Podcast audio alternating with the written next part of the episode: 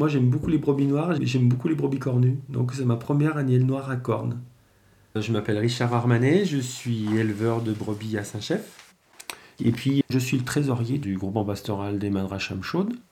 La génétique a voulu que son père et sa mère euh, avaient un gène cornu. Sa mère est cornue, et le bélier n'était pas cornu, mais alors ce bélier me sortait des cornes et du coup euh, j'avais un certain nombre d'agneaux qui étaient cornus, même pas que des mâles, des femelles aussi. Donc c'est pour ça que j'ai des, femelles cornues dans le troupeau.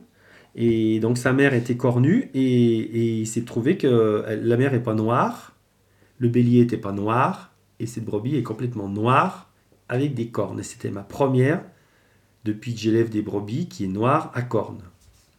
Donc elle est montée à l'alpage parce que c'était euh, sa mère, elle était euh, fille unique, donc elle était bien jolie.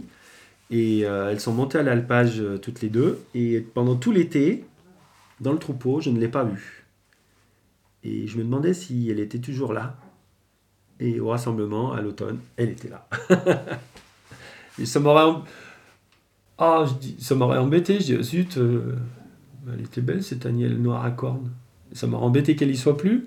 Parce qu'il y a de la perte, il hein. faut vous imaginer bien qu'on ne les redescend pas toutes. Et donc voilà, il y avait une hypothèse qu'elle soit qu'elle redescende pas. Et en fait, elle était là. Voilà. Ça peut peut-être devenir une, une, une mascotte, je sais pas.